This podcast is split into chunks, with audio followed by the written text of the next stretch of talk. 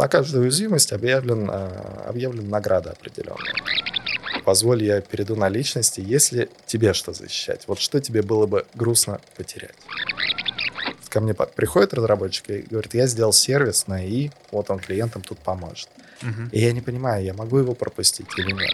А вот как защититься угу. от мошенников, которые вот, например, тебе звонят и что-то впаривают? Там же такие схемы, это с ума сойти можно. Application Security или uh, DevSecOps или SSDLC. Как вот выглядит атака на какую-нибудь э, там, организацию, вот степ-бай-степ, если рассмотреть? Вы дали визитку, искали. Ну, если вас физическая наша безопасность где-то скрутит, ну, тогда звоните. Всем привет, а, меня зовут Евгений Чернышов, я директор департамента инфраструктуры и автоматизации в компании «Ядро», и вы смотрите или слушаете подкаст Yellow Elephant, в рамках которого я буду рассказывать про наш сложный технологичный мир и э, пытаться понять, как устроены наши современные цифровые платформы и сервисы. Сегодня у нас в гостях Андрей Иванов, директор по развитию бизнеса в компании Swordfish Security, и мы поговорим про такую очень важную тему, как информационная безопасность. Собственно, обсудим, какие виды безопасности бывают, как соблюдать информационную гигиену, какие бывают виды угроз, э, атак на компании, да, как ведут себя хакеры и, самое главное, как ведут себя злоумышленники. И мы поговорим про то, как не попадаться на их удочки, на их крючки и э, защитить себя от кибер э, и информационных атак и угроз. Э, все, давайте начинать. Надеюсь, вам понравится.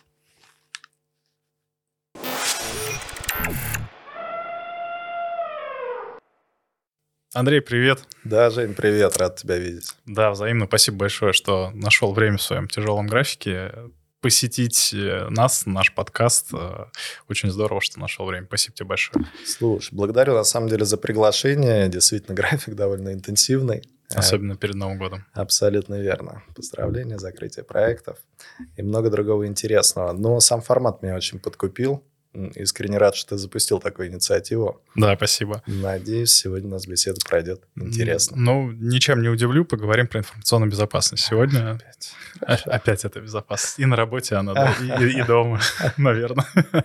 Слава богу, нет. Да, ну это хорошо. В общем, а, что, поговорим про информационную безопасность. Что это такое? Зачем она вообще нужна? Да, там, я думаю, тебе есть много чего интересного рассказать. Uh-huh. Да, но давай, наверное, начнем вообще с того, как, как ты в это попал, uh-huh. да, как ты к этому как ты до, дошел до такой жизни? Дошел до такой жизни. вот. И, собственно, чем ты сейчас занимаешься в компании Swordfish? Да, э, смотри, на самом деле для того, чтобы ну, сформировать правильное ожидание от нашей беседы, а, в первую очередь, я специалист не технический, и несмотря на то, что в индустрии порядка 7 лет, я коммерческий специалист. Определенные знания у меня есть, конечно, но я, наверное, а, с большей детализацией, большей глубиной мог бы рассказать про воронки продаж, про то, как мотивировать сейлов, как формировать встречи, ну и все, что касается коммерческой деятельности. Однако некоторые знания есть, поэтому я думаю, сегодня в таком овервью, в верхнеуровневом формате коснемся разных тематик. Надеюсь, даже будет прикладная польза. Но Это... у нас формат как раз такой, что мы стараемся, да, простыми словами про сложные вещи, uh-huh. то есть чтобы сложилось какое-то базовое понимание, да, вот как это все устроено. Поэтому я думаю, что будет как раз самое то. Да, слышал фразу, не помню, э, чья, но она мне очень понравилась. Если ты не можешь четырехлетнему ребенку объяснить, чем ты занимаешься, ты занимаешься чем-то не тем. Есть еще у этого Ричарда Феймана, да, известного физика, Нобелевского лауреата, который по значит, это разработке ядерной бомбы. В общем, он а, славится еще как выдающийся преподаватель. Да, то есть на его лекции там толпы студентов ходили, да. Как и, в общем, концерт. Да, да, да. То есть он такой был звезда науки прям, да. То есть именно потому, что он был как бы ученый, и он очень круто умел про это говорить. Угу. И он как раз разработал метод Феймана, как объяснить а, как э, разобраться в сложных вещах, да, он там состоит из восьми принципов, и там вот как раз-таки смысл такой, что ты в итоге должен как бы мочь объяснить свои сложные теории восьмилетнему ребенку. Uh-huh. Вот. И вот как раз-таки, если ты это можешь сделать, то ты можешь назвать себя там типа экспертом. И uh-huh. вот его там этот принцип, да, метод, точнее, там из восьми принципов состоит, он как бы вот описывает, как к этому прийти, то есть как вот объяснять. Но сейчас не о Ричарде, да, Согласен, сейчас о, о тебе, давай э, к твоему опыту, ага. как ты в инфобес попал. А, на самом деле, можно сказать, я просто зашел в соседнюю дверь. Сейчас расскажу, что я имею в виду. Всем в итоге. А, после универа я работал э, на рынке коммуникации, рекламы а, в IT-компании, но специализированный именно для этого рынка. Такой довольно был интересный стартап. А, не будем вдаваться в детали, но опыт был колоссальный. И после 7 лет я понял, что дальше в медиабизнесе оставаться не очень интересно. 7, 7 лет в стартапе. Это... Да, все верно. Такой живу, живучий стартап. Действительно, работали с топовыми рекламодателями, ну и в целом технологии были интересные. Именно поэтому я то и пошел. А, ну так вот, после семи лет понял, что и место себя исчерпало, да и я как-то не очень хотел дальше в коммуникационный рынок медиа. И начал искать что-то из сферы информационной безопасности или информационных технологий. Это странно. А, то есть для тебя информационные технологии, информационная безопасность, в принципе... Конечно. На том, этапе, на том этапе понимания этих индустрий так оно и было. То есть я разбирался немного в телекоме, а, там, в IP-телефонии, в АТС, и прочих вещах. Но вот IT и ИБ для меня был такой один неизвестный мир. А, и банально я начал искать открытые вакансии и нашел прям в соседнем корпусе, где я работал до этого, вакансию в информационной безопасности. То есть это в Москве причем, да, было? Абсолютно верно. Знаковое место называется Партийный переулок не просто так он называется, там стреляли в Ленина, стоит ему даже памятник. И, ну, найдя просто место в соседней двери, я туда сходил и пообщался. Пообщался с коммерческим директором, с коммерческой командой, понял, что знаний у меня чуть больше, чем ноль, где-то 0,1. А на какую позицию это а, претендовал? Менеджер по продажам. А. То есть, несмотря на то, что в стартапе в целом дорос там, до коммерческого директора, понимал, что в новой индустрии должен быть определенный даунгрейд, ну, в силу того, что у тебя нет предмета Надо разобраться. И, а, в этой области. Поэтому я осознавал, что будет определенный даунгрейд. А, пообщавшись, соответственно, с коммерческим директором, с основателем той компании, к слову, это была компания Digital Security, она и сейчас существует – а, как ее называют, уж извини меня за такой термин, пентестерская. А, обусловлено тем, что... Кто не знает, что такое пентест, подумает ругательство какое-то. Да, да. А так как penetration — это проникновение, а, можно подумать разное, но там люди занимались... Но у нас подкаст про технику. Хакингом. Да. И так открылся для меня мир информационной безопасности. А, к слову, Digital Security на тот момент был а, одним из таких лидирующих, а, можно сказать, флагманов в области именно тестов на проникновение. В целом была организация не так, чтобы много, которые этим занимались, получается, 7 лет, в 2015-2016 году. И меня поразил этот мир. Что именно удивило? IT или ИБ уже все-таки? ИБ, да. То есть я успешно mm-hmm. устроился в компанию, начал штрудировать э, литературу, разбираться в том, чем же они занимаются, потому что в голове были в основном только такие, знаешь, романтические образы из фильмов. О, как это продавать хакеров. Казалось, так и есть. Мы реально продавали хакеров. А, была очень крутая команда, и она специализировалась не только на пентестах, а не только на анализе защищенности информационных систем и инфраструктуры, но и была еще своя лаборатория. И вот это действительно впечатляет, когда ты видишь а, разобранные а, до прошивок средства управления технологическими процессами, банкоматы, IoT-устройства. И когда видишь, что люди на таком низком уровне могут находить способы атаки, это, конечно, ну, действительно впечатляет. То есть в этой лаборатории искали уязвимости, которые Абсолютно можно верно. как бы хакнуть, через которые можно там взломать ПО, устройство или еще что-то. То есть там доходило даже, получается, до физического уровня, искали mm-hmm. уязвимости даже на физических уровнях. Mm-hmm. Ты абсолютно прав. То есть э, одной из таких а, фундаментальных, основополагающих вещей в мире информационной безопасности является модель OSI. Мы а, к этому вернемся позже. Давай, давай, да. Пока для затравочки скажем. А, и так началось мое путешествие в этом мире информационной безопасности. К слову сказать, довольно быстро я освоил благодаря команде а, что такое пентесты, какие они бывают, там белый ящик, черный ящик. Можем тут немножко остановиться, если ты думаешь, что аудитория это интересно. Ну, можно рассказать, наверное, что такое вообще пентесты uh-huh. и вот, э, ну, какие разновидности, что, в чем вообще uh-huh. специфика. А, тогда начнем, наверное, с АЗОВ. А в целом Пентест или анализ защищенности – это разные понятия. Пентест – это найти любую одну уязвимость, с помощью нее построить максимально глубокий вектор вовнутрь. анализ защищенности найти максимальное количество дефектов безопасности, которые даже могут не являться уязвимостями. А бывают разные модели нарушителя. То есть, когда тебе что-то известно о компании или об информационной системе, когда тебе неизвестно ничего и доступна информация только из открытых источников. Или когда у тебя есть средние привилегии, и заказчик хочет проверить, а можешь ли ты расширить эти привилегии получить доступ к тому, к чему, по идее, не должен получать доступ. А на самом деле история с пентестами, она очень ну, правильная, на мой взгляд. А, есть такое понятие white hat, э, black hat и grey hat. Мне очень нравится grey hat. Что это такое? А, все хакеры, ну, по сути, это исследователи. То есть они прекрасно понимают, кто-то устройство операционных систем, кто-то устройство приложений, кто-то а, как работают протоколы на уровне прошивок. И эти знания позволяют им находить проблемы безопасности. Ну, то есть ты должен быть экспертом в какой-то области, чтобы найти в ней дырки, уязвимости, угу. какие-то недочеты. То есть ты не можешь случайно на это наткнуться. То есть ты а должен обладать какой-то очень глубокой экспертизой скорее. Ну, кто-то обладал глубокой, кто-то менее глубокой. А, ну, и как следствие, результаты были разные. Но тут любопытный момент. Э, как-то руководитель команды э, Пентеста сказал мне о том, что ты знаешь, все эти автоматизированные средства — это здорово, Иногда интуиция работает лучше всего. Я говорю, ну как, вот у тебя огромная корпоративная сеть, там сотни или тысячи хостов. Ну как ты за два дня понял, что надо вот с этими хостами так активно работать? Опыт или интуиция, улыбаясь, говорил он. Ну, мне кажется, все-таки немножко лукавил, и там, опыт там подкреплен много чем еще, наверное, все-таки, да. Хорошо, так вот, относительно тематики этих шляп, белых, черных и серых.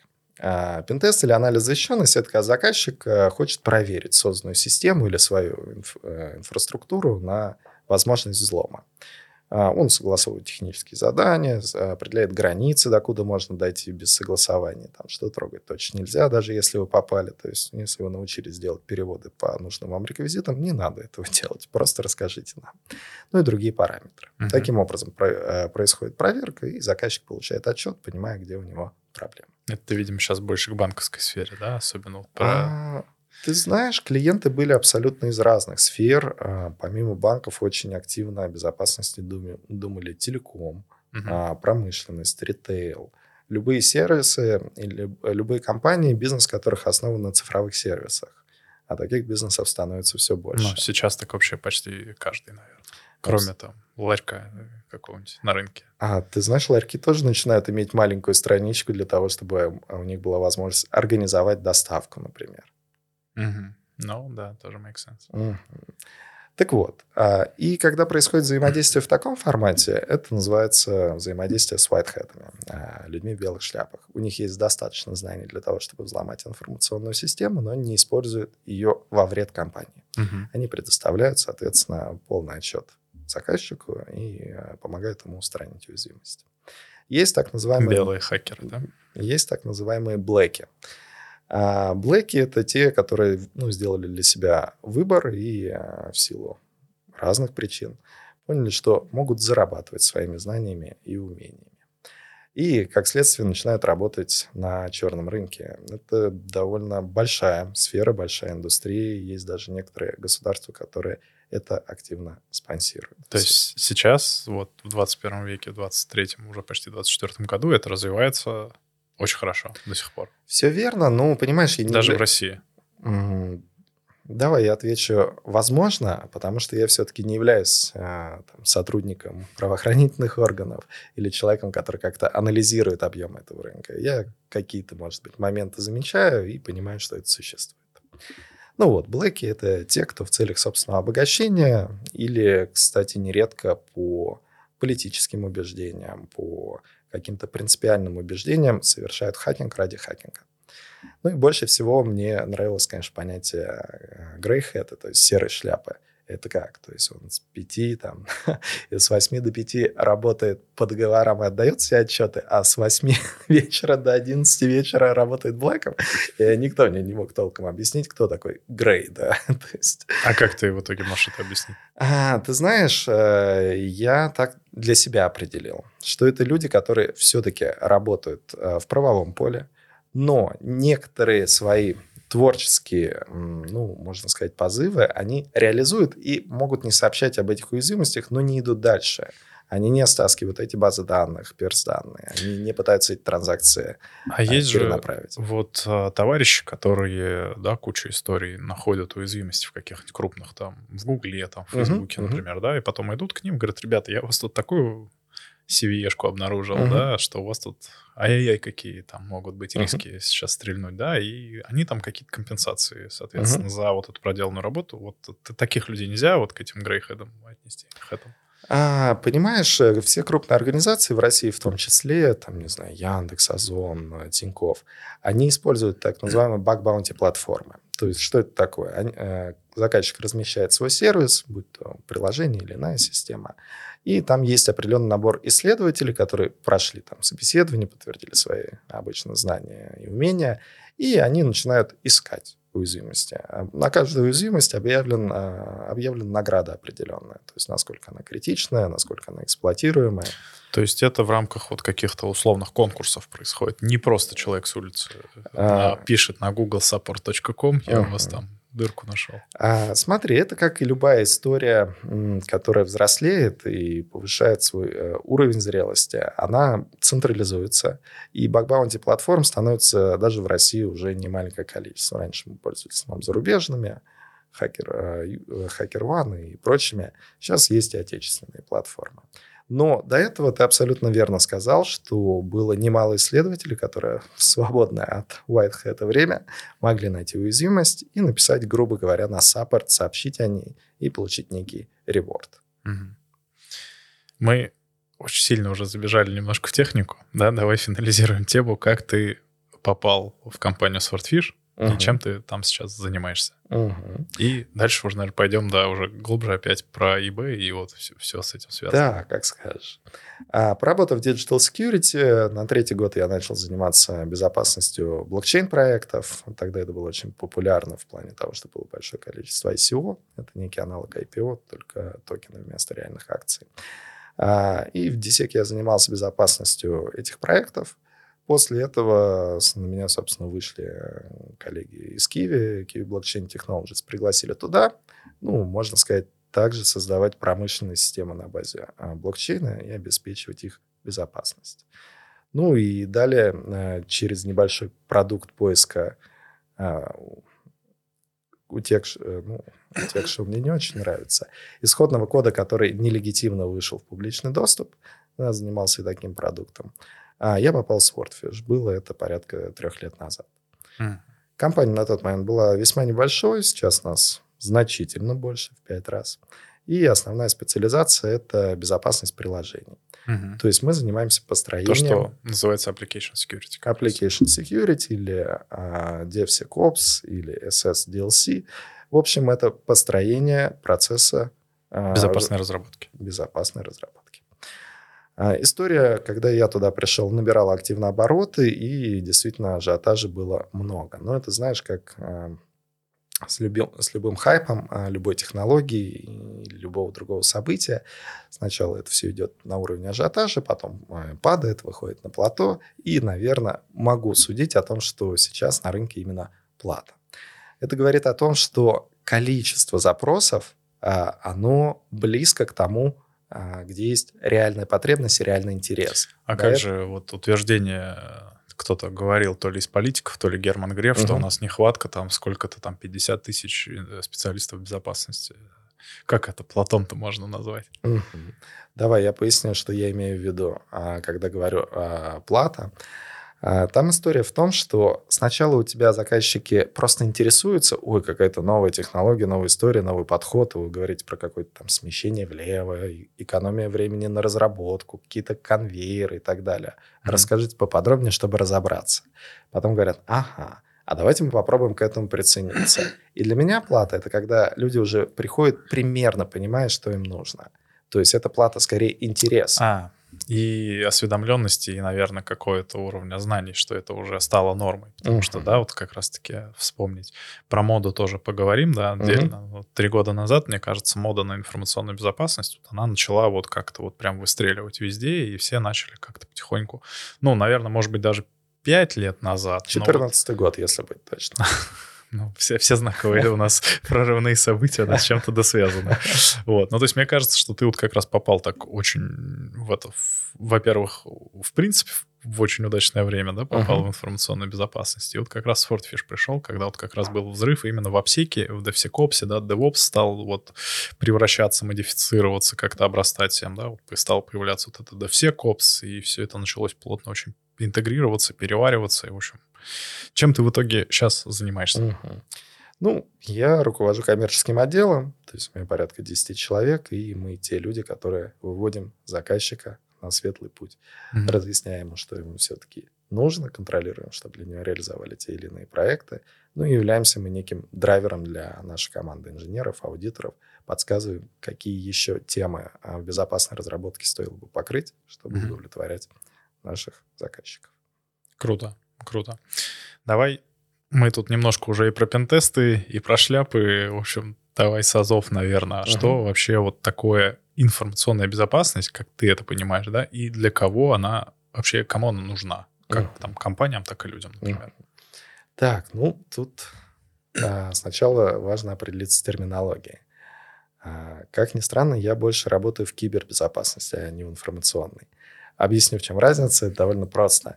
Информационная безопасность подразумевает охрану там, несанкционированного доступа информации. И неважно, какая на бумажном носителе, на электронном носителе, имеет доступ в интернет, не имеет и так далее. Информационная безопасность, она близка к кибербезопасности, но основным объектом защиты в кибербезопасности являются информационные системы, протоколы, сети передачи данных и устройства, Тех, которые... Техническая подключены. реализация, в общем. Мо- можно так сказать. Ну, как бы ключевое для них свойство это, чтобы у них была передача данных. Uh-huh. Наверное, вот это вот основа. И мой как бы профессиональный путь на данный момент меня больше с кибербезопасностью связывает. То есть я не знаю, какой там противопожарный шкаф надо поставить э, в офисе для того, чтобы у тебя не... Важные бумаги не сгорели, не, за, да? не забрали твои векселя, да.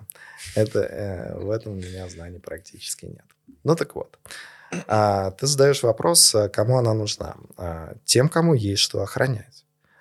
А, это, наверное, аналогично вопросу, кому нужна дверь с замком. Да? То есть мы прекрасно понимаем, что разные социумы, разные страны, они живут с разным культурным слоем и парадигмой в части обычной безопасности. То есть, не знаю, в каком-нибудь небольшом племени идея э, сделать дверь замком выглядит весьма странно. Ну как, мы же все друг другу доверяем.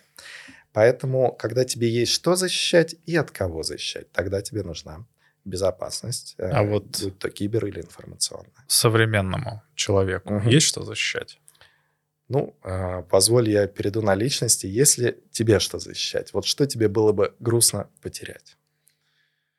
А, ну, биткоинов у меня нет. Опоздал.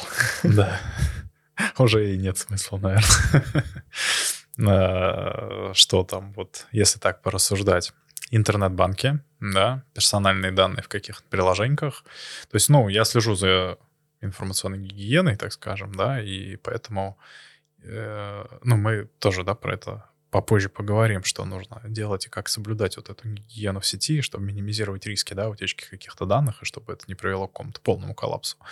Поэтому, ну как, как любой там пользователь, да, я храню там деньги на там условно онлайн, э, да, каких-то платформах там и так далее. Но это не моя забота безопасность этих угу. платформ. Угу. Поэтому вот мне тут как бы как, как мне себя вести? Ага, давай порассуждаем, это интересно.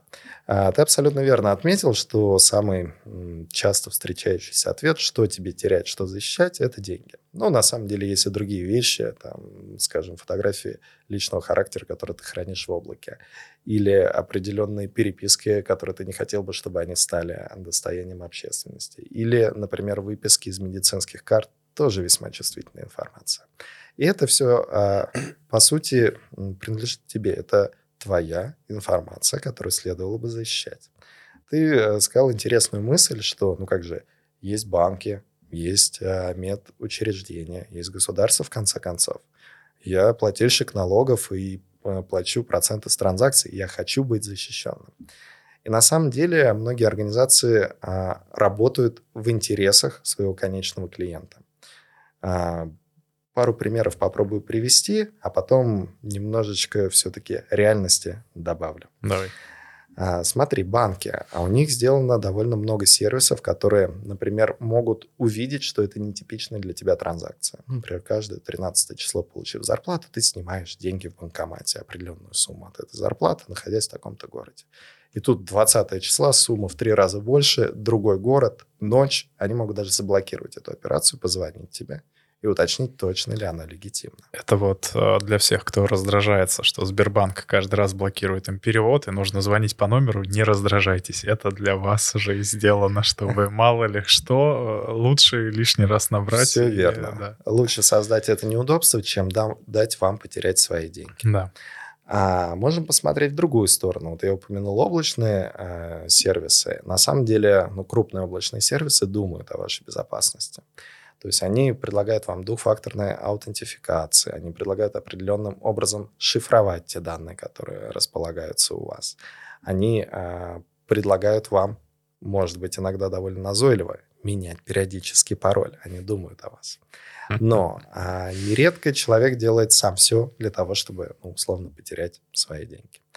Есть не секрет, это, я думаю, видно там и в СМИ, и в целом а, от знакомых, наверное, тебе о, такое приходилось слышать, что а, большое количество атак происходит с помощью звонков, мошеннических звонков, где человека а, вынуждают совершить собственноручную операцию по переводу средств. И вот эту проблему банки хотят или не хотят закрывать, пока они не определились. Потому что, ну как, это твое легитимное действие. Ты сам подошел к банкомату, сам ввел цифры и сам нажал кнопочку «Отправить», и даже смс это подтвердил. То есть, казалось бы, и банку можно было быть гибче где-то, да, по отмене там транзакции или еще чему-то, но и людям можно быть немножко, да, по как а, повнимательнее. Все верно. Это же вопрос, ну, к кошельку, да, то есть банк тебе выпустил карту, а потеряешь ты ее или нет, ну, банк на это уже не сильно влияет. А, хотел вот поговорить немножко об этих. Коль мы вот про это заговорили, да, как раз один из таких, наверное, самых распространенных вопросов, а вот как защититься угу. от мошенников, которые вот, например, тебе звонят и что-то впаривают. Там же такие схемы, это с ума сойти можно. То есть у меня вот Э, куча примеров, когда даже очень как сказать, образованные, mm-hmm. вот даже в плане информационных технологий, безопасности люди практически попадали на удочки, а uh-huh. кто-то и попадал, да, просто кто практически, там были очень серьезные суммы, и человек только уже в, бан- в этом, в отделении банка сидит, такой, что я творю? Uh-huh. То есть он уже вот почти все снял, отнес, вот, э, то есть это просто психология, да, вот, может быть, ты знаешь, а как вот себя от этого защитить, как вот с этими мошенниками вообще? А, ну, ты абсолютно прав. Это воздействие в первую очередь на эмоцию. То есть у них основной принцип а, это зацепить тебя на эмоцию. Причем неважно, хорошую или плохую. То есть хорошая, вы выиграли в лотерею, но вам надо внести первый платеж. Плохая, ваши деньги крадут, вам надо их спасти. И если они чувствуют, что они зацепили тебя на эмоцию, в этих колл-центрах даже есть определенная иерархия. То есть есть более компетентные, менее компетентные люди. И, вот так а, даже. Да, откуда я это знаю, неважно. А, так вот, а, когда тебя зацепили на первом уровне, тебя дальше передают по иерархии, появляется новый человек и поддерживает этот ажиотаж. А, на самом деле у них основная задача а, все время быть с тобой в контакте, убедиться, угу. что вот ты на этой эмоции и не... Что ты на крючке, и ты никуда там не... Это. То есть верно. направлять тебя вот по этому, по Абсолютно сути, скрипту, верно. пути. По каждому шагу, да. Угу. И, наверное, самое лучшее, что тут можно порекомендовать, просто остановиться и позвонить своему там другу, близкому, неважно, и поговорить есть, две минуты со мной происходит вот это. Не принимать решений, не бежать сломя голову, что-то пытаться спасать. А да? это есть... крайне трудно. Ну, ну да. Представь, ты выходишь, и у тебя, ну не дай бог, горит, э, там, не знаю, баня. У тебя, наверное, первая реакция бежать тушить. Ну, потом ты вспоминаешь огонь, он как бы немножечко опасная история, ты останавливаешься. А здесь у тебя очень хитрый крючок. Тебе говорят, что сейчас произойдет плохое событие, но ты его еще можешь исправить. Можешь успеть. Да, да, но только сейчас. Нельзя ни минуты промедлить. И они же м, проходят довольно хорошее обучение. Ну, не то чтобы они прям дипломированные психологи, но вот а, манипуляции, вывод на эмоцию, поддержание страха, они делают это довольно хорошо. Угу.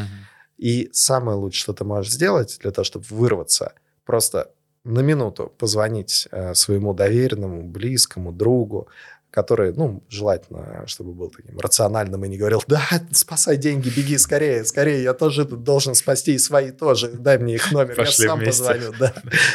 А, и одну минуту поговорить. Ты увидишь, насколько э, чудодейственным будет э, такое упражнение. И совет здесь именно такой. Несмотря на то, что вам кажется в данный момент, вот вы чувствуете, что эмоции овладают. Позвоните на одну минуту. Поделиться с кем-то просто тем, что да. с тобой происходит, просто с кем-то рассказать. Вообще, именно, да, что, именно. что. Окей. И вот такая рефлексия, Хорошо. она очень хорошо помогает. Угу. А, да. Да, ну вот э, тут я не знаю, что еще добавить, да, то есть, наверное, действительно, когда ты просто на минуточку переключился и как-то выдохнул, то вот, вот это чувство, да, вот я как раз примеры из реальной жизни рассказываю, когда вот человек там в отделении банка, да, в себя пришел, угу. был, например, то же самое. Угу. Он сел там куда-то вот, значит, снять там сколько-то там сотен тысяч рублей, да, этот кассир отошел, и он такой, Пам-пам-пам. То есть буквально полминуты, да, да? просто подумать, и, и вот спас, спасло, да.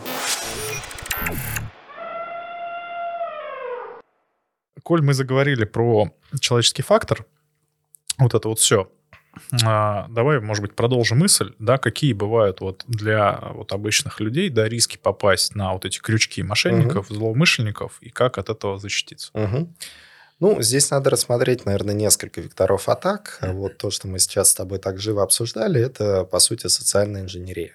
То есть, когда человек притворяется не тем, кем он является, и заставляет сделать какие-то действия. А есть такой распространенный, не сильно а, финансово затратный способ, как фишинговые рассылки или фишинговые сайты.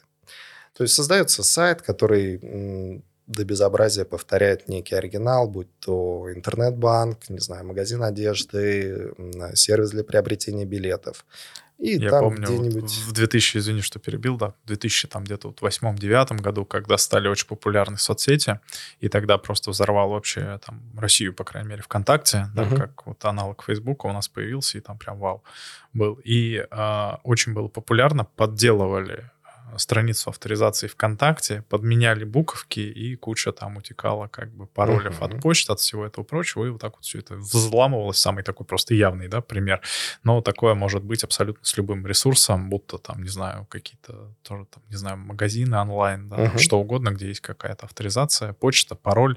И самое страшное, что здесь может быть, я тут немножко вперед уже забегаю, да, что люди-то в основном везде один тот же пароль используют, да, и у тебя там почта, Ой. пароль, и ты сразу попадаешь, да, если сервисы. Да. Вот, извини, продолжай. А, да, фишинговые сайты, они действительно а, очень похожи и очень трудно определить на самом деле, потому что там условно вместо О 0, и ты mm-hmm. не будешь на это смотреть.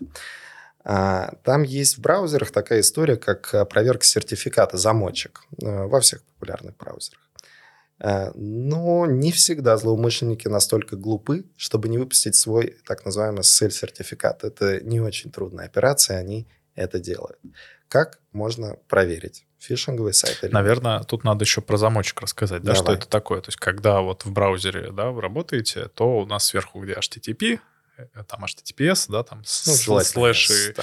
и путь как раз-таки сайта, да, там вот есть э, замочек такой, который означает как раз-таки способ передачи данных, безопасный или нет. Вот это вот HTTP, это протокол передачи данных, да, через, из вашего веб-браузера, да, а HTTPS это как бы secure, да, это mm-hmm. такой безопасный протокол, который шифрует все, что мы передаем с нашего там вот браузера, да, компьютера куда-то. И, соответственно, желательно, в принципе, на вот сайты без замочка, да, не ходить. Ну, или, по крайней мере, там ничего лишнего не делать, никакие данные, ничего не вводить. Вот. И, собственно, но вот а ты как раз рассказываешь про то, как этот замочек все равно можно подделать. Абсолютно верно. Что такое замочек? Он проверяет, что сертификат, который должен принадлежать этому веб-узлу, он корректный. Злоумышленник может в течение дня отправить в удостоверяющий центр то, что вот у меня есть сайт, есть сертификат, пожалуйста, зарегистрируйте. И он попадет в список сертификатов и будет считаться валидным. Так вот, как можно проверить? Обычно а, в подвале сайта есть определенные ссылки не знаю, на политику. Подвал, да, да, да, так он назовется. Внизу, в общем. Да, да, да. А, есть определенные ссылки на контакты, обратная связь, политика обработки перс-данных и другие. И редко, когда готовят ну, настолько хорошие фишинговые сайты, что они тоже ведут на новые страницы в рамках этого дизайна, в рамках этого домена. Угу. И вот там попасть на типа ошибку такой страницы не существует. Очень высокая вероятность. Если это произошло, то надо браузер закрыть, зайти, а, соответственно, после ну, обновленного кэша или просто в другой браузер, где вы не открывали этот сайт, и ввести там адрес, например, интернет-банка, э, куда вас приглашал фишинговый сайт. Угу. И убедиться в легитимности. Насколько вообще вот эти фишинговые сайты сейчас распространены и популярны? Популярно, да. Но а, возвращаясь как раз, э, на мой взгляд, к важному вопросу, думают ли она, о нас корпорации? Думают. И думают как на уровне почтовых серверов, так и на уровне браузеров.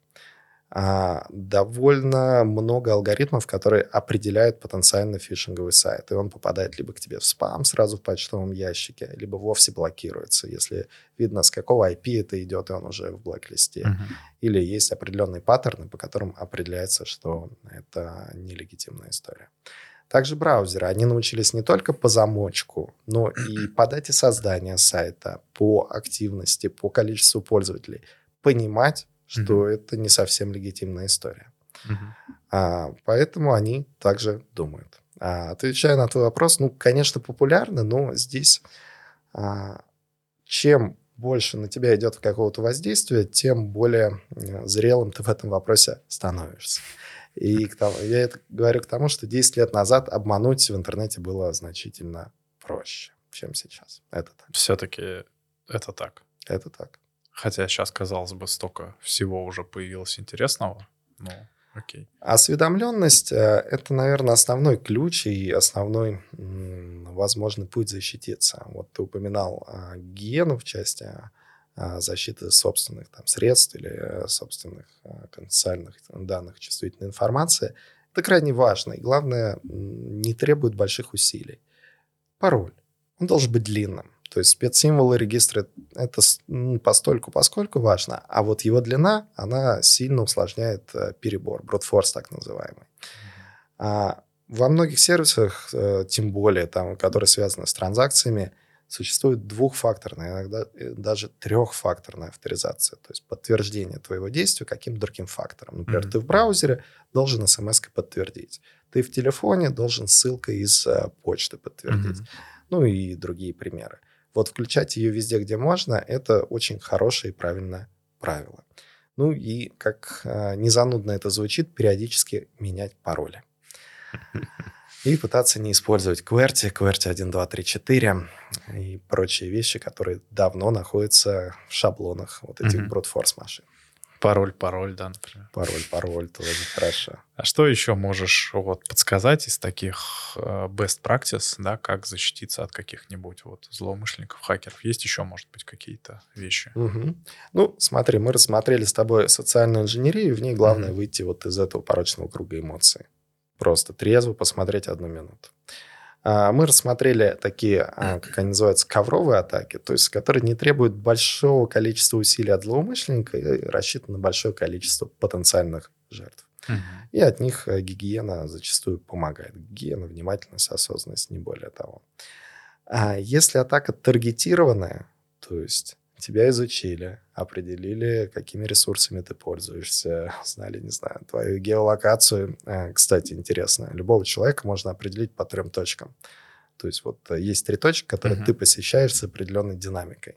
И там, имея, например, телефон в кармане, можно однозначно сказать, что это ты. Ну, так, из области легкой фантастики. Но Три точки — это ты про геолокацию, да, в смысле, да, да, по да, трем да, точкам? Да. Ага. Ну так вот, если это таргетированная атака, где провели предварительное исследование, поняли, чем ты пользуешься, как ты пользуешься, угу. и еще где-нибудь там в соцсетях вошли в доверие, узнали дополнительную информацию, защититься от этого крайне трудно. Здесь э, рекомендация страховать Жизнь.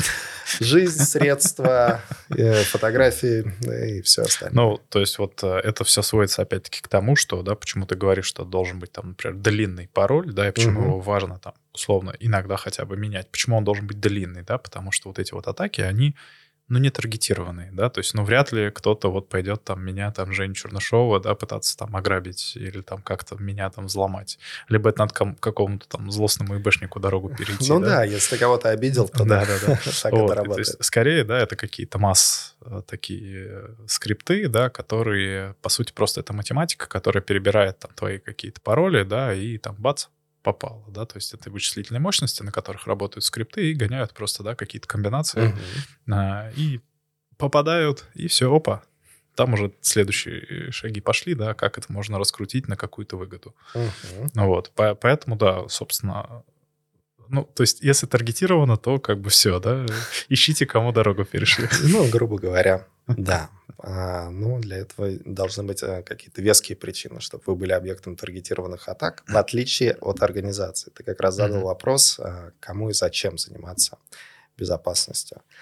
А, История в том, что человеку, ну, обычному человеку, а, ему меньше есть чего сохранять, э, в отличие от организации. Крупный банк, страховая компания, промышленная организация, государство э, и государственные институты. У них много что защищать, и у них огромная инфраструктура. И вот они являются, конечно, зачастую целью для вот, таргетированных атак. Что такое таргетированная атака? Это когда ну, произведено определенное обследование заранее, определен вектор атаки, а сама атака, она обычно занимает десятки минут, может быть, часы. Но подготовка к ней может длиться и полгода, и год, чтобы ты закрепился в сети, дошел до соседнего хоста, не привлекая внимания, ну и многие другие действия. Давай поговорим, коль про это вот речь зашла, а как вот выглядит атака на какую-нибудь э, там, организацию, вот степ-бай-степ, если рассмотреть. Слушай, не хотелось бы давать каких-то инструкций, э, не питая иллюзий, что я обладаю знаниями для того, чтобы их давать. Э, Единственное, что я в своей жизни ломал, это мои собственные пароли на файлах. Забыл, пришлось поломать. Ну, Успешно, да. Не такой сложный пароль был. А, так вот, ну, могу, наверное, рассказать из опыта, как происходит teaming. Что такое teaming? Давай, да. вот мы это очень говорили о пентестах, анализе защищенности, а есть такой формат. Это такая организация думает, что она достаточно защищена и заключает договор а, с какой-то консалтинговой компанией, чтобы они их атаковали всеми доступными способами. Причем в компании заказчики об этом знают э, 2-3 человека, Мгм. а все остальные работают в штатном режиме. Ну, уже звучит как а, хороший сценарий к фильму. Да, в жизни оно, например, так и выглядит. Ну, так вот, я приводил, э, приходилось мне участвовать в таком проекте, не то что как э, инженер или специалист, ну, Мгм. скажу, как координатор, давай так. И Серый кардинал, да? а, да, и там было очень много интересных векторов. Мгм. То есть это и флешки, забытые на парковке в конкретных зданиях этой организации. Человек вставляет, там написано фотография с корпоратива, нажимает, комп заражен. Вектора, наверное, надо раскрыть. Что, что такое вектора? Вектор атаки – это использование ряда уязвимостей для получения какого-то несанкционированного доступа или приведения сервиса в недоступность или нарушения его корректной работы. Мгм. А, так вот, это вот такой вектор. А там использовались таргетированные email-рассылки в тендерный отдел, где говорилось о том, что вот мы участвуем в этом тендере, вот Мгм. документы для тендера, Мгм. и предлагалось их открыть. То есть первое – это на осведомленность самих сотрудников, насколько они готовы втыкать непонятные устройства а, в свои компьютеры. Благо только одно воткнули, мы штук 20 раскидывали. Мгм. Ну, одно воткнули. А, По поводу а, как раз тендерного отдела могу сказать, что их спасло техническое средство защиты, и оно просто не дало запуститься этому Мгм. шеллу на компьютере, но Мгм. файлы они открыли. А, вот так Да. вот. Понятно. А. То есть э, антивирус, который стоял на машине, Да. отловил Да, да, да. вредоносный файлик Все и не верно. дал ему в Увидел побежать. его, а, как говорится, аномальное поведение, Мгм. А, и а, не дал возможности ему раскрыться. Там у них была еще Круто. такая система, ну, песок, она называется, песочница. То есть Мгм. файлы сначала открываются в песке, анализируются. А, их поведение. я знаю, да, эту штуку. То есть это вот э, круто. Мгм. Круто. А, давай дальше расскажу. Мгм. А, Естественно, были сетевые атаки, то есть мы поняли весь сетевой контур. Ну, это делается довольно легко по основным доменам. а, Есть автоматизированные средства, которые подсвечивают тебе все вот эти IP-адреса, а, endpoinты. Есть вы то, точечно в какой-то endpoint ломились? А, или это вообще нет, DDoS? Нет, тут важно понимать. Ты когда анализируешь просто, что этот endpoint существует, угу. ты отправляешь немного запросов, тебе просто ответ «да, я На есть». прощупать. Да, я есть. Угу. А DDoS — это распределенный, приведи, называется распределенное приведение сервиса в недоступность. Есть еще просто DOS. А в чем разница? DDoS тебе нужно там ботнет, много, в общем, адресов и машин, с которых ты отправляешь запросы. Mm-hmm. DOS тебе бывает достаточно и одной машины, с которой ты отправляешь просто тяжелый запрос, понимая логику какого-то веб-приложения, и таким образом его подвешиваешь. Можно привести в пример вот какую-нибудь базу данных условно, да, которую mm-hmm. прощупали и уяснили, что есть какие-то неоптимально работающие функции, прилетает там 10 каких-нибудь емких селектов и mm-hmm. ложится база. Все верно, да. Или просто кавычку форму ввода имени, и этого достаточно mm-hmm. для того, чтобы mm-hmm. подвесить сайт во время какой-нибудь черной пятницы по продаже э, товаров э, в интернете. Mm-hmm. А, да, мы, соответственно, анализировали весь спектр этих а, эндпоинтов и потом проверяли, новые они или старые. Что это значит? Mm-hmm. На них тоже есть программное обеспечение. Если оно устаревшее, к нему уже есть уязвимость. Вообще-то стоит сказать, что хакеры, они всегда идут впереди безопасников. Почему так?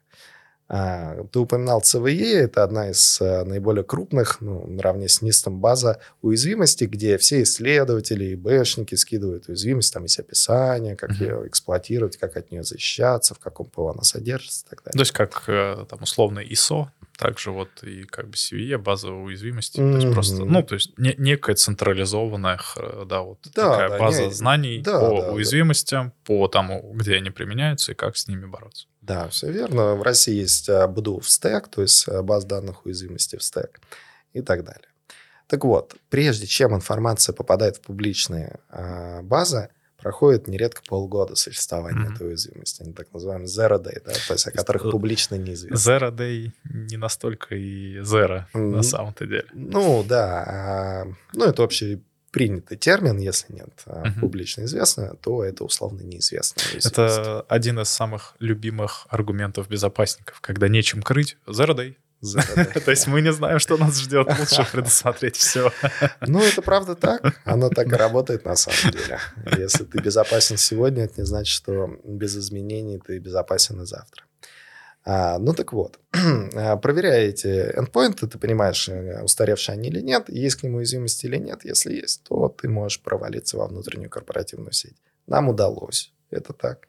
Дальше мы не смогли а, расшириться, было неплохо сегментировано, и э, привилегии нигде нам не удалось увеличить. Но два других э, способа, так скажем, атаки mm-hmm. привели к нужным результатам. У этого клиента были отделения, а в отделениях может быть, ну, не может быть, наверняка вилл, электронные очереди, аппараты mm-hmm. и прочее. Да-да-да. Можно прям взять коннектор из электронной очереди, вставить определенное устройство, поставить это обратно, mm-hmm. ты уже в сети этого отделения. И если он, а, это отделение подсоединено к корпоративной сети а, компании, ты уже там. Это было так. это был интересный очень а, способ. Круто. И и, наверное, еще один раз. А вот, э, да, да, да пока да. мы к последнему не перешли, а вот эти вот виды, э, да, то есть, ну, это же додуматься надо, да, там, проверить порты, физические угу. устройства, да, там, вот у этих электронных там очередей или каких-то там терминальчиков, которые стоят, да, то есть это вот как прорабатываются вот эти вектора, да, то есть угу. есть ли их стандартный какой-то набор или как-то вот это персонально прорабатывается под конкретный запрос, под конкретную компанию, или как вот у вас это выглядит? Угу. Ну, сейчас мы занимаемся безопасностью приложений, а у нас есть определенная методология, по которой мы выстраиваем практики безопасности. Что такое безопасность приложений? Там многие компании уже пришли вот к этому конвейеру, да, беспрерывного цикла разработки ПО. Там есть разные этапы. Да? То есть, когда ты только начинаешь кодить, это, кстати, для большинства компаний актуально, использование внешних, внешних библиотек или свободно распространяемого кода. Open source или так называемый third party компонент. Абсолютно верно, потому что нет смысла писать то, что уже написано за тебя. Это жутко экономит время. Тут Но... важно, да, небольшую ремарку да, сделать, да. кто не в курсе там этого, да, что разработчики, когда разрабатывают какой-то софт, они не берут с, с нуля писать какую-то... Есть вот система, вот которая пишет с нуля ну, и ручкой на бумаге, но да, это очень небольшой это, это, объем это др- другое, да. То есть в основном а, есть как бы большое мировое эти сообщество, да, разрабатываются некие фреймворки, там библиотеки, так называемые, которые можно переиспользовать, которые выполняют какие-то конкретные функции, да, и, собственно, все этим с радостью пользуются, и это open source сообщество тоже многие поддерживают, развивают, uh-huh. оно общемировое, да, там есть вот всякие гитхабы, там, да, и так далее, куча всяких разных ресурсов, uh-huh. которые пользуются, и, соответственно, разработчики почти все, да, то есть ты правильно сказал, что почти все этим пользуются, то есть тащат что-то из интернета, угу. и есть риск, что в этом что-то угу. есть какая-то угроза. Абсолютно верно. А, так как это свободно доступное ПО, там э, в Мавине, в Пайпе и других хранилищах, а к нему имеет доступ неограниченное количество человек. если это злоумышленник, у него неограниченное количество времени для проверки uh-huh. этой штуки на уязвимость и при желании внедрения туда каких-нибудь зловредных вещей. Более того, нередко происходит так, что угоняют аккаунты самого разработчика, и вроде все выглядит легитимно, ты скачивал там до 57 версии его библиотеку, и все было хорошо. Угу. Крутой разработчик, который да. себя зарекомендовал, ему да, все верят. Да, у него много звездочек, э, все говорят вообще супер и классно. Его аккаунт угоняют и делают там уже библиотеку нужную. А как же эти истории, когда там этот популярно как раз было битки майнить, да, когда там в питоновские угу. библиотеки вшивали майнеры и там... Да, да, да, да. И такое тоже имело место быть. Ну так вот, а, скачивая библиотеки, их важно проверить на уязвимости, на недекларированные возможности, ну или, как там актуально для нас последние пару лет, определенного рода призывы а, политического характера. Ну, для этого вот есть такая практика open source анализа, она позволяет как раз по публичным, по проприетарным базам данных уязвимости проверить, увидеть нелегитимное поведение и сразу заблокировать такой пакет. Потом как раз идет процесс написания кода, и здесь есть такая практика SAS, то есть статический анализ кода. Uh-huh. По сути, это еще не собрано, как говорится, холодный код. А, в нем строятся все потенциальные вызовы, показываются потенциальные уязвимости, ну и дальше разбираются. Смотрятся правила, best practice, некий чек-стайл, там какие-то ошибки подмечаются, те, которые можно не заметить, пробелы лишние, uh-huh. там синтаксис, вот это все там, да. Да, как э, по качеству, так и по безопасности кода. Потом код собирается так называемой CI-системой. И а, далее на этом этапе его можно проверить на так называемые прямые транзитивные зависимости. Здесь легкую ремарку позволь мне. А, в целом софтвер, ну, ПО в России и в мире начинает походить очень на а, цепочку поставок. То есть, когда для того, чтобы у тебя появился автомобиль, Mm-hmm. Должно сложиться, что здесь произвели резину, здесь произвели чипы, здесь завод по их сборке, здесь завод по транспортировке. Задействовано много распределенных элементов, и все они должны в моменте сойтись, чтобы получить итоговый продукт. То же самое с ПО. Очень много элементов, действительно разрозненных, которые не разрабатывались этой компанией, должны сойтись для того, чтобы получился продукт. И надо проверить, нет ли проблем безопасности в этой истории. Uh-huh. Ну и потом э, приложение обычно попадает на какую-то тестовую среду, и там можно поимитировать действия злоумышленника, то есть динамические средства анализа или даст. А, проверить, там, как у него с формами, не подвешивает ли э, базу данных определенные виды запроса и так mm-hmm. далее. Ну и нельзя забывать о том, что когда ты выпускаешь уже приложение, важно помнить в рантайме а, о безопасности. Потому что приложение, выпущенное на там, 1 декабря, и, и будучи безопасным, не значит, что оно будет безопасно 2, потому что уязвимости из Zero Day переходят, переходят в First Day и становится известно.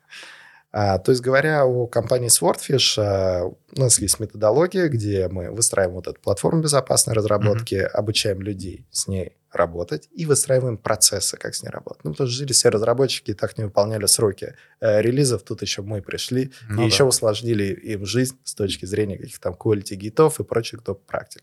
На самом деле стараемся делать этот анборник наиболее мягко и не включать холодную воду сразу. Ну, благо уже набили в этом руку. Давай про последний вектор, который тестировали, угу. и вернемся вот к видам, собственно, да, какие вообще виды безопасности бывают. Угу. А последний вектор был а, таким очень любопытным с точки зрения происходящего. Сети же бывают не только по проводам, но и по угу. воздуху, Конечно. по, по Wi-Fi и прочим протоколам. Про и это, вот. извини, я сразу наперед, да, про это следующий выпуск у нас будет про мобильную связь, как работают радиопротоколы, и по сути мы будем с моим коллегой рассказывать то, чем мы занимаемся в ядре, да, то есть мы uh-huh. разрабатываем телекоммуникационное оборудование, uh-huh. end вообще, да, и вот будем рассказывать, как это все выглядит, и вот как раз про радио, про вот это все, такой этот дисклеймер. Здорово, закинул мостик. Да-да-да. А, так вот, и у них есть определенный радиус вещания, да, то есть ты ставишь себе там роутер, э, и у тебя раздает интернетное устройство mm-hmm. в определенном радиусе. А есть так называемые усиливающие антенны, не находясь в этом здании, а находясь рядом с ним, применяя усиливающие антенны, mm-hmm. ты можешь также оказаться в этой сети. И мы оказались. Ну, то есть сначала ты ее очерчиваешь, да, где у нее сигнал посильнее, послабее, mm-hmm. потом начинаешь притворяться устройством в ней, потом захватываешь инфу, ну, там, принтер, а, сканер, вот это все, там обычно самое интересное. И вот тебе, пожалуйста, чувствительная конфиденциальная информация. Mm-hmm. Там она во многом и была получена в рамках этого проекта.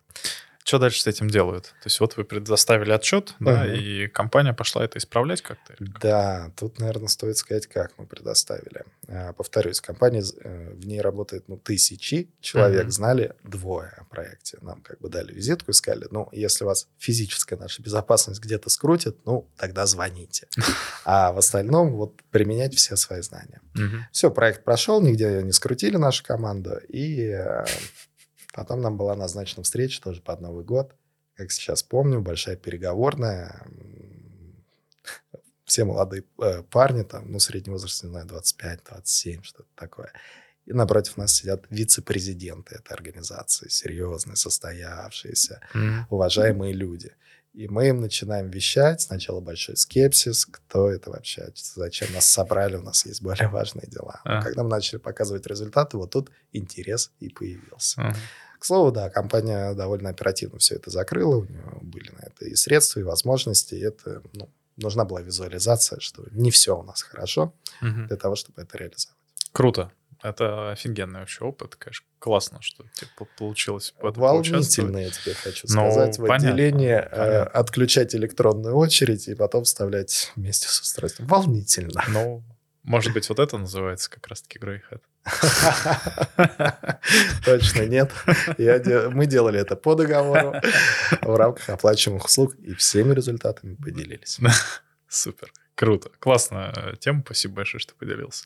Давай, мы пропустили такой важный такой пласт, э, это виды информационной безопасности. То есть угу на, на, ну, наверное, вот мы поговорили, да, про таргетированную атаку, про uh-huh. сети, там, да, про penetration тесты, про физический уровень, когда uh-huh. мы там что-то втыкаем. Uh-huh. Давай, может быть, немножко это приземлим в какую-то теоретическую призму, да, на вот, какие вообще виды, потому что это все, по сути, разные виды атак, uh-huh. да, и разные виды информационной безопасности должны предотвращать вот это вот все. Uh-huh. Давай вот про это поговорим. А, есть, на самом деле, фундаментальные вещи а, cyber security, в information security.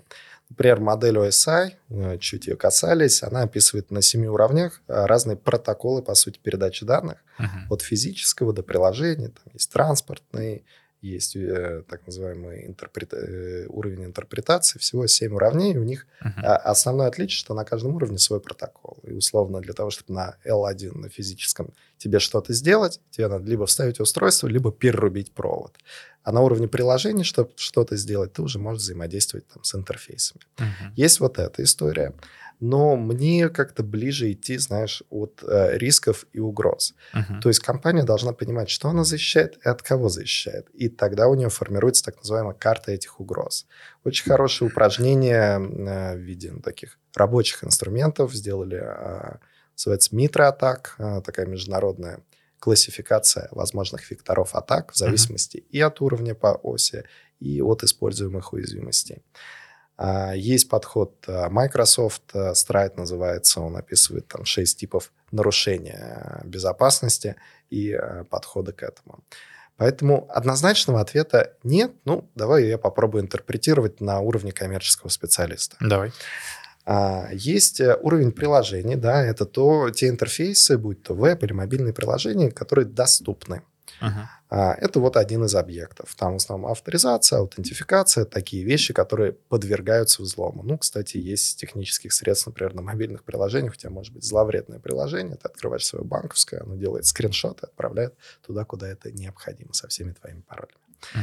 А, это первый объект. Вот в Swordfish мы занимаемся именно приложениями на этапе их разработки, на этапе их эксплуатации. Вот mm-hmm. запись этой истории. Есть сетевой уровень, э, это как внешний и внутренний периметры. То есть внешний это с доступом в интернет, внутренний это без доступа в интернет. Есть прям внутренний-внутренний, без доступа куда бы то ни было. Это специфично, например, для АСУТП, то есть э, мест, где идет управление технологическим процессом. А, там уже свой подход, но там надо понимать, что это endpoint, порты без, по сути, интерфейсов вот таких веб, mobile, да. То есть у них есть интерфейс, но это не пользовательский интерфейс, назовем его так. А есть безопасность у тебя физического периметра. А это система контроля управления доступом, это камеры, это просто охранники, карточки, ну и прочие вещи, которые позволяют тебе этот э, периметр оградить. А вот, наверное, основные уровни, которые обычно можно разделить, если мы говорим об угрозах и об атаках. Но здесь важное прям очень отступление. Любая организация, если она подходит к этому осознанно, она не пытается защитить все и от всех. Угу. Потому что, определив, что ты защищаешь и от кого ты защищаешь, у тебя более фокусированно тратятся ресурсы. Никто не обладает неограниченными ресурсами. То есть тут важно, наверное, добавить, что и, ну, информационная безопасность, безопасность, в принципе, это дорого, и это в каком-то смысле, ну, не то чтобы замедляет, угу. да, там, процессы создания, разработки, но вносит некие свои коррективы. Это про да, удобство. И требует, требует внимания. Это про удобство, ты абсолютно прав. А, и когда организация определила, что защищает и модель нарушителя, она начинает применять, собственно, а, технические средства, организационные Именно средства. в рамках конкретных моделей рисков и угроз. Да, вот, кстати, верно. про риски заговорили, да? Какие риски вообще бывают? Вот ради чего компания это все делает вообще? Целостность, доступность и конфиденциальность. Вот три основных риска.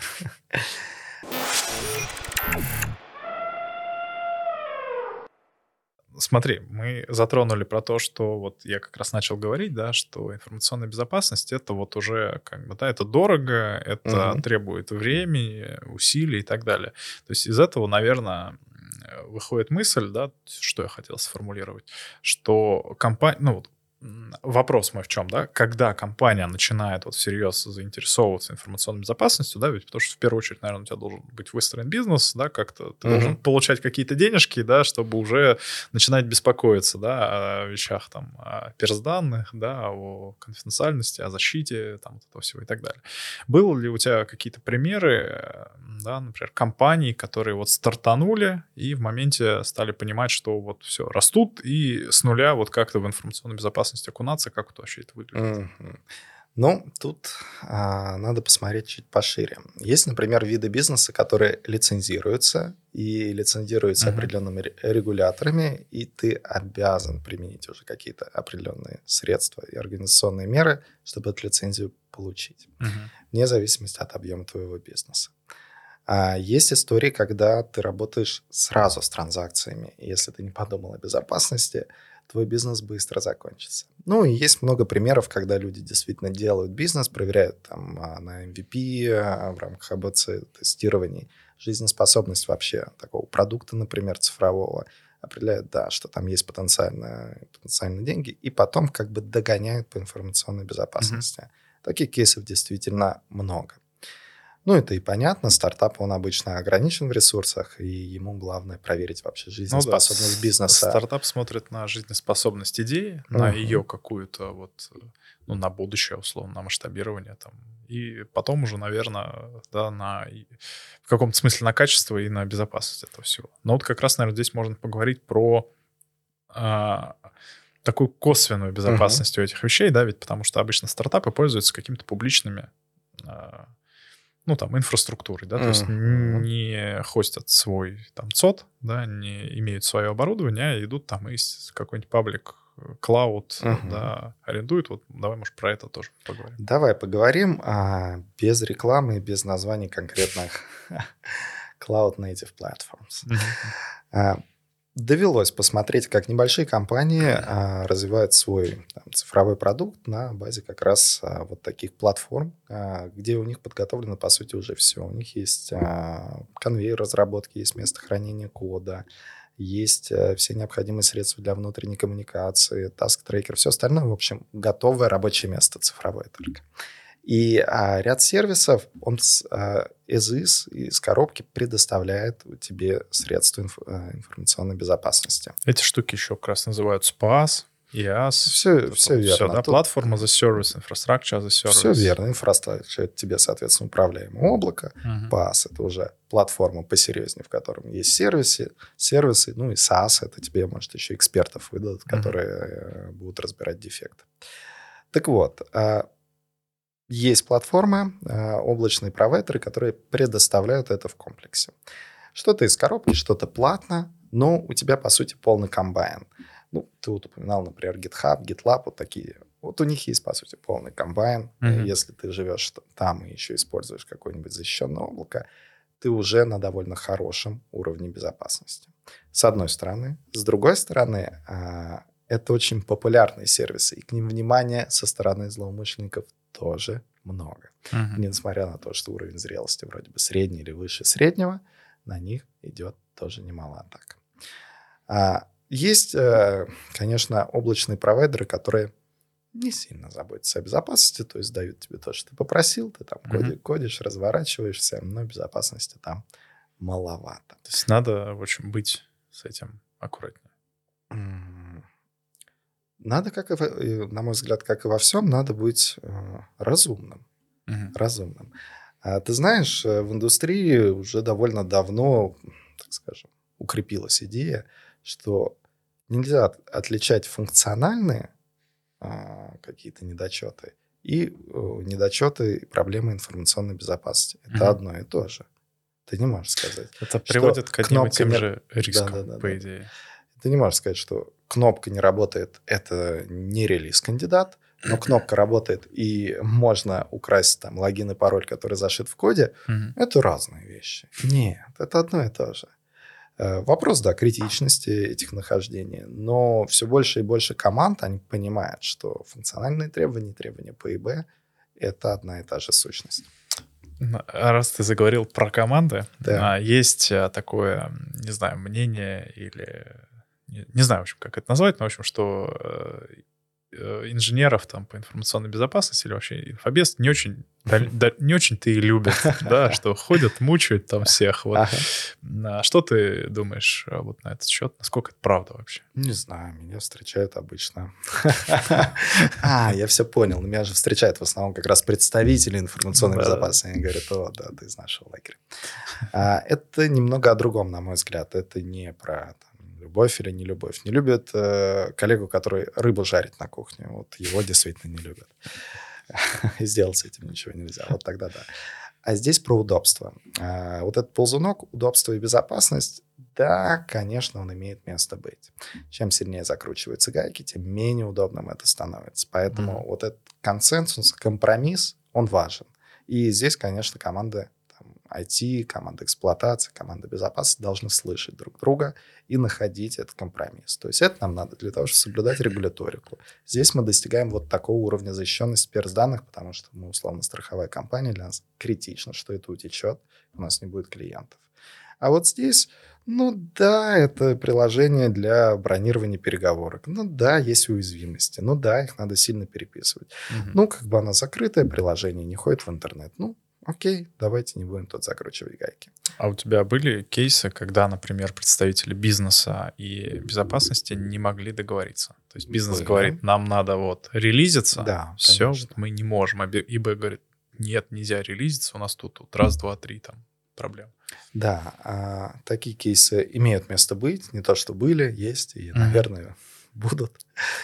Ну, я аккуратно зашел, то есть вот. Да, на мой взгляд, здесь основная задача доходчиво и на языке бизнеса рассказать, какие риски. Потому что когда ты говоришь, у вас 20 high, 10 critical и 1256 issues. Просто вот, иностранные слова, да? В, в этом JavaScript codebase, да, то как бы что? А когда ты говоришь, эта уязвимость, она эксплуатируется в мире вот с такой частотой, риск кражи денег наших клиентов в private банкинге вот такой.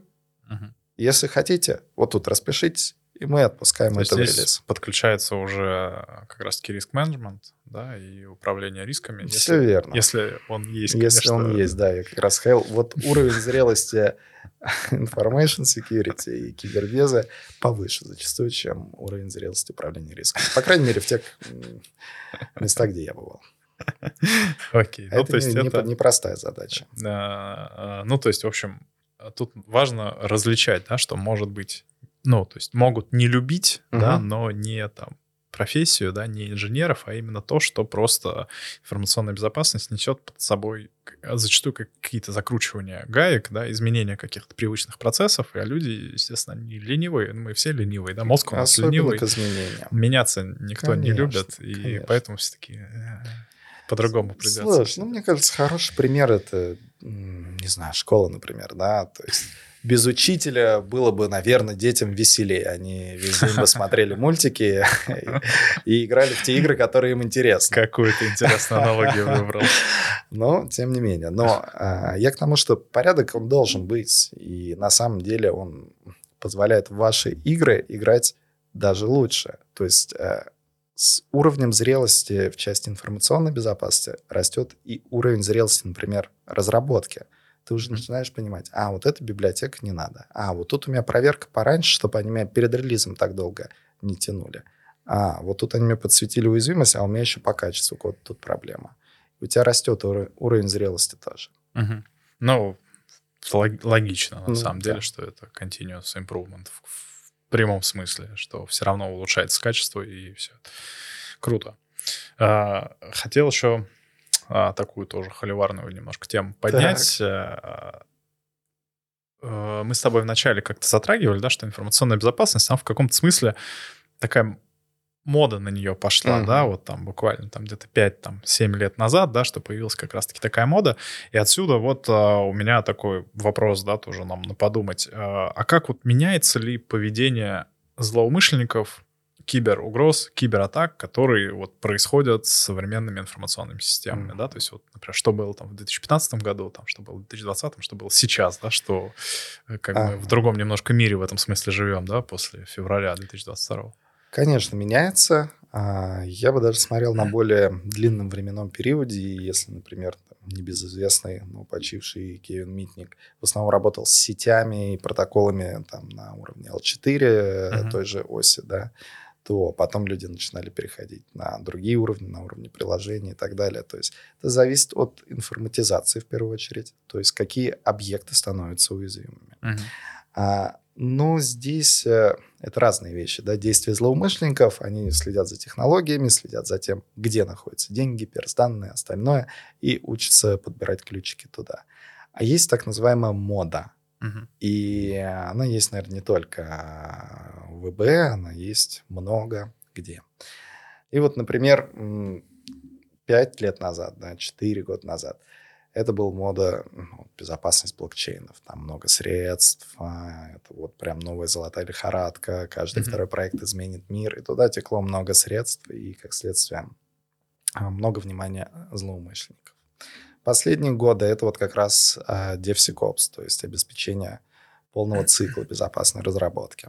Потому что приложений становится больше, ты можешь заказать уже все, что угодно через приложение и большое количество действий там совершать. А следующая мода, она уже в целом объявлена, и это видно ну, из разных источников, это искусственный интеллект. Uh-huh. Ну, то есть мы все с ним сталкиваемся каждый день, да, ты зашел в своем а, клиент, банк-клиенте в чат, у тебя зачастую там робот, это искусственный интеллект, который дает тебе советы. А представь, uh-huh. он тебе даст совет, что в соседнем банке вклад получше, и делать что-то, да. Э, или э, ты, например, пользуешься навигацией, поисковыми системами, там везде применяются элементы искусственного интеллекта. Но а, сами виды атак на них немного другие. Это не обход там аутентификации или доступ к базе данных. Там, например, а, ну, атака на количество неверных данных, которые ты скормишь этой сети mm-hmm. для того, чтобы она выдавала неверные результаты. Это определенные запросы, чтобы ты понял алгоритмы ее работы. Это определенные запросы, чтобы она тебе выдала конфиденциальную информацию. Другие виды атак, но с учетом большого уже проникновения этой технологии а, в нашу жизнь, а, в деятельность компаний – это становится новым фокусом. Ну, Насколько потом... вот вообще изучено? Ну, то есть угу. искусственный интеллект сейчас потихоньку начинает везде как бы применяться, да, то есть те же вот обработка бигдаты, Мгм, какие-то там мощно, да. нативные предложения тебе, да, там рекламные какие-то, Мгм, да, вот это мгм, вот все, которые вот это вот весь... Да, CPT-платформа. Да, то есть, и, ну, много же очень всего, но, казалось бы, вот я лично ничего не слышал про безопасность ИИ. А, она есть, но это знаешь, как во многих вещах. Вот у тебя будет следующий подкаст про радиосвязь и про протоколы. Уверен, вы Мгм. поговорите о том, как возник Wi-Fi. Изначально же был полный зоопарк того, как подходили к этому протоколу по передаче данных по Мгм. воздуху. По-моему, объединили, сказали, ну, ребят, надо стандартизировать, иначе мы не сможем это нормально С поддерживать. сетями то же самое было тоже. Абсолютно Вот верно. модель И- ISO, вот эта оси, которая Мгм. появилась, да, есть еще TCP/IP, и они же там базируется OSI, она же Да. как бы не...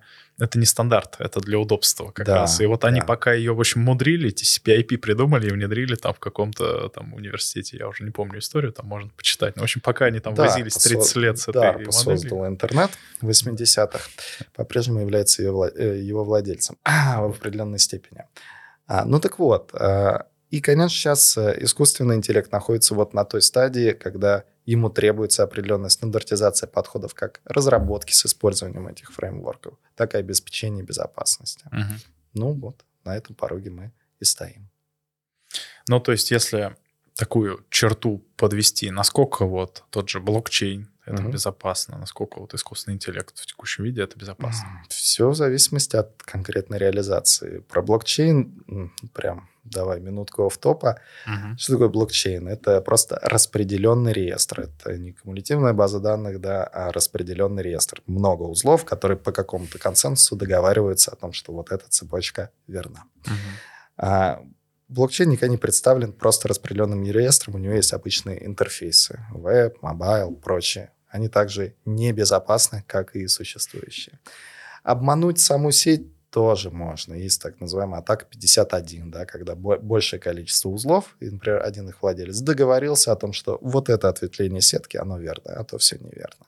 Ну и тоже существуют примеры. Но а, это сложно, это дорого. С интерфейсами работать проще. Мгм. Искусственный интеллект, Понятнее. а, он чуть более уязвим, на мой взгляд, с точки зрения того, что использует много свободно распространяемых фреймворков, где по- построена э, алгоритмика, да, которую ты уже затягиваешь вовнутрь, и на базе нее, накармливая ее данными, выдаешь тот или иной сервис. И они, опять же, свободно доступны. Как они созданы? Кто их проверял? А, Это большие-большие Много вопросы. вопросиков. Но Да. получается, что упирается в тот же OSA, грубо говоря. Ну, По э, сути, это треб- требуется open там source анализис, да, вот анализ от того, что... Да, только понимаешь, в ОСа у тебя понятны эти пакеты, и, понятно, где искать данные по ним в части уязвимости, понимать их Мгм. аномальное поведение. А тут нету этой еще базы уязвимости для вот этих генеративных моделей Мгм. искусственного интеллекта.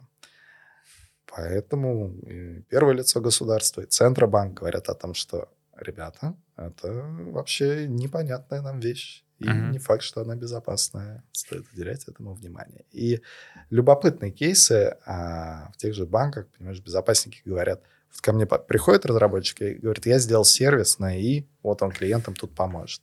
Мгм. И я не понимаю, я могу его пропустить или нет, потому что у меня нет ни инструментов, ни необходимых знаний, чтобы его проверить на безопасность. Как думаешь, через сколько появятся какие-то... М, вот- Я, давай я не буду тут играть в некого прогнозиста, Мгм. я лучше ретроспективой, да. А, Когда был бум блокчейнов, а, буквально года через два уже научились проверять а, так называемый смарт-контракт. Solidity для эфира, научились э, защищаться от атак 51. Ну, то есть вот пару лет, пару лет потребовалось. А, DevSecOps я, наверное, тоже пришел, по крайней мере, в России на такой заре, можно сказать. В Ну, скорее, мире- да. Да, в мире он уже ну, имел определенную историю.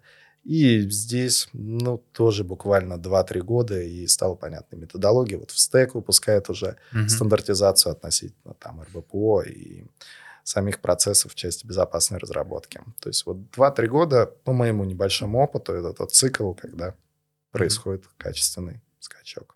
Окей. В Swordfish думаете о разработке платформы для ИИ, для проверок?